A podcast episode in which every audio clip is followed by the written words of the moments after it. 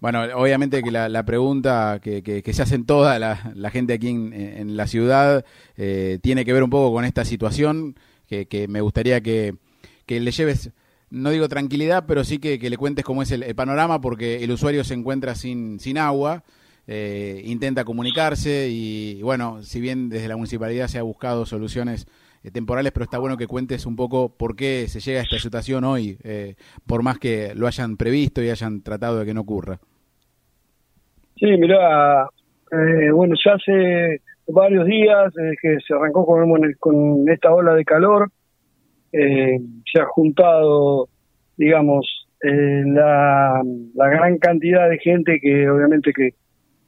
se produce un gran consumo de, de agua, más, más los muchos días, una seca de, prácticamente de cuatro meses, y lo que ha hecho que haya bajado la, la napa de donde las bombas toman el agua. Eh, las napas han, han bajado y, bueno, eso entonces los pozos, por más que estén activos funcionando, que en este momento tenemos 45 pozos funcionando, eh, están sacando menos agua. Eh, entonces lo que hace es que, bueno, las redes tengan en algunos lugares eh, menos, menos presión de agua. La, situación el, problema no es en toda la ciudad, porque quiero aclararlo bien, porque... ¿En qué sectores es, en qué sectores es puntualmente donde más reclamos han tenido? ¿Ahí me escuchás? Sí, sí, te escucho. ¿En, ¿En, qué sectores es puntualmente donde más reclamos han, han tenido? Sí, el sector del barrio Banco Provincia, frente del hospital ahí, sectores del, centro. Hay algún sector en, en Quequén que es más en lo que es Bahía de los Vientos. Eh, y, algo en la playa que es en, lo que es 81, 81 bis, entre Avenida 10 y Calle 20. Ahí tenemos también algunos reclamos. Eh, el tema es que también, bueno, se junta todo esto que te digo, más también un gran, una gran, un gran derroche de agua, que está, también que estás... Eh, Marcelo, ¿me escuchas bien? Me decías el tema del derroche de agua como otro, otro de los causales. Sí, bueno, la gente cuando viene esta ola de calor lo que tiende a hacer enseguida es, bueno, a ponerse a regar, a regar los jardines, a poner los zapitos, a, regar las calles. Eh, bueno, eh, eso obviamente también complica y bueno, y la, la gran cantidad de, de, gente que hay por el periodo estival también eh, ha, provocado, digamos, con este con gran consumo, eh, más que nada en el horario pico, en el horario que la gente sale de la playa, que,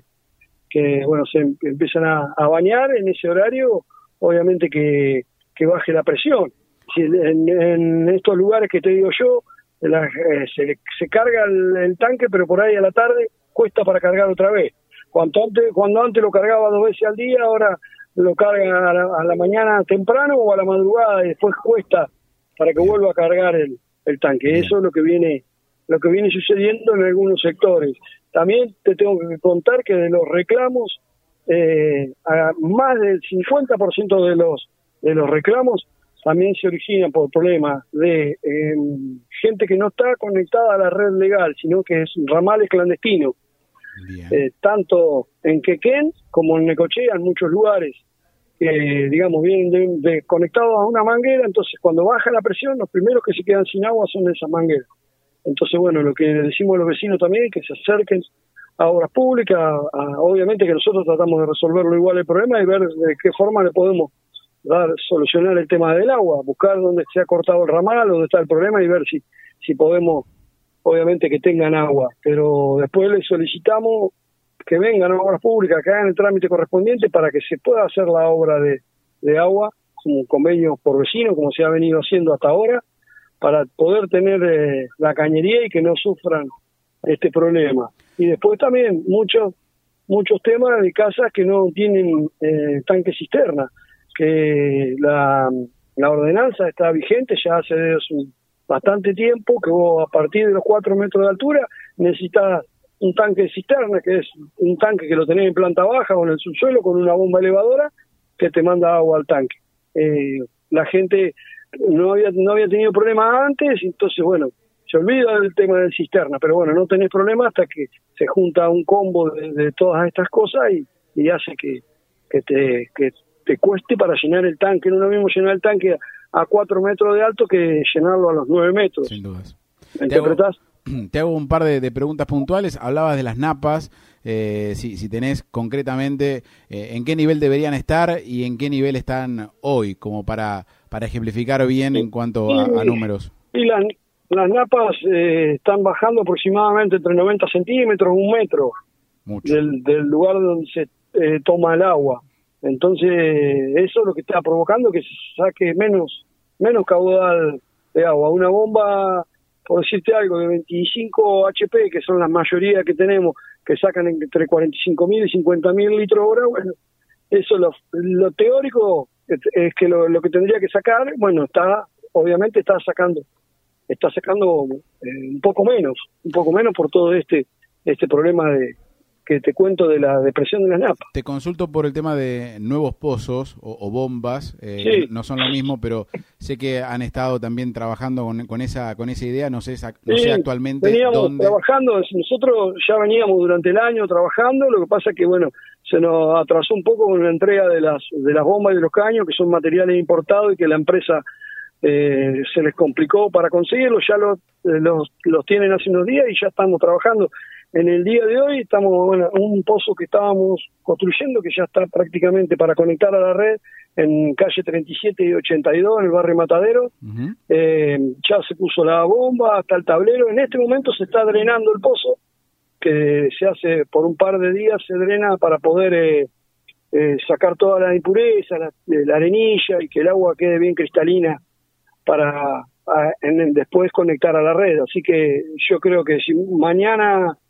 mañana a la tarde o a más tardar el jueves a la mañana ya estaría conectado a la red de ese pozo que va a meter más caudal y presión de agua al sector del barrio Matadero y el barrio de Los Álamos, que está del otro lado de la ruta 86.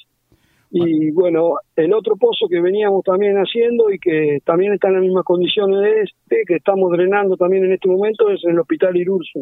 de Quequén. Ese está en la parte del predio del,